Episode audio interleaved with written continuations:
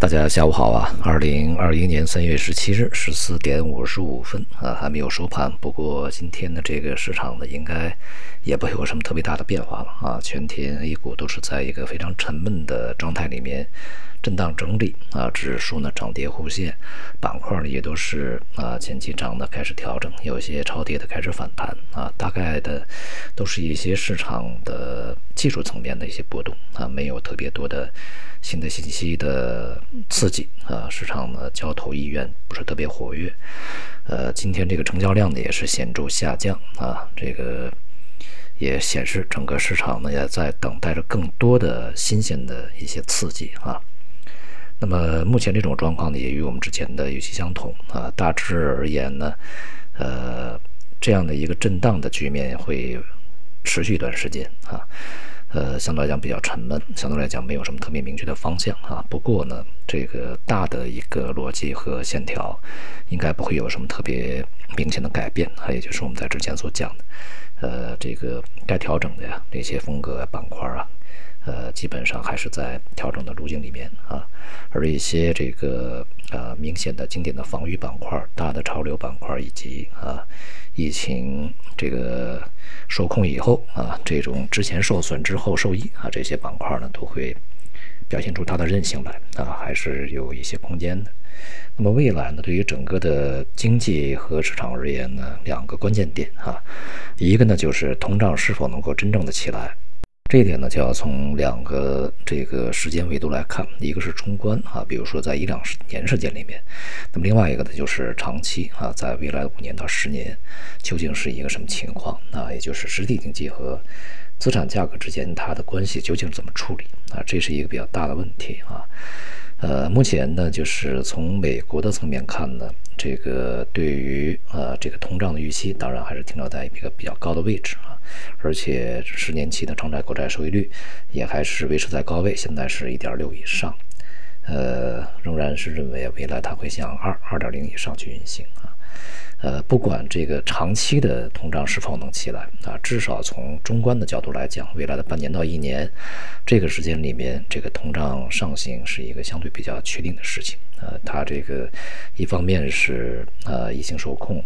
那么另外一方面呢，就是这个上游一些啊原材料啊价格啊这个上涨啊，它必然的一个传递作用。呃，这是第一个问题。第二个问题就是经济是否会像人们预期增长的那么强劲啊？那么现在呢，这个从国内的情况来讲啊，整个经济呢开始变得平稳啊。呃，在去年的大量的这个刺激政策呃已经实施并且是落实以后，那么今年的这个政策呢在逐步推出，所以说的经济的这个增长的速度要比去年慢下来，呃，稳下来啊，这是。相对比较确定的一个事情，也就是说没有什么特别大的一个跨越式的增长。而从外围来讲呢，这个各种各样的货币政策和财政政策呢都在刺激，但是是否能够达到一个效果呢？现在也不是特别明确啊。呃，不只是疫苗接种它的速度以及疫情受控的速度问题，还有就是例如啊，一点九万亿财政这个刺激政策给到啊民众手里面前，大家希望啊政府希望这个民众去。花钱消费啊，但是现在看起来呢，这个很多美国人他们对救助法案得到这些钱呢，并不打算去消费啊，这也是验证了我们在之前社区里面的猜测啊。有的这个群友就问，呃，美国这个给到家庭和个人手里面那么多钱啊，一点九万亿，大多数是都用于这个个人，那么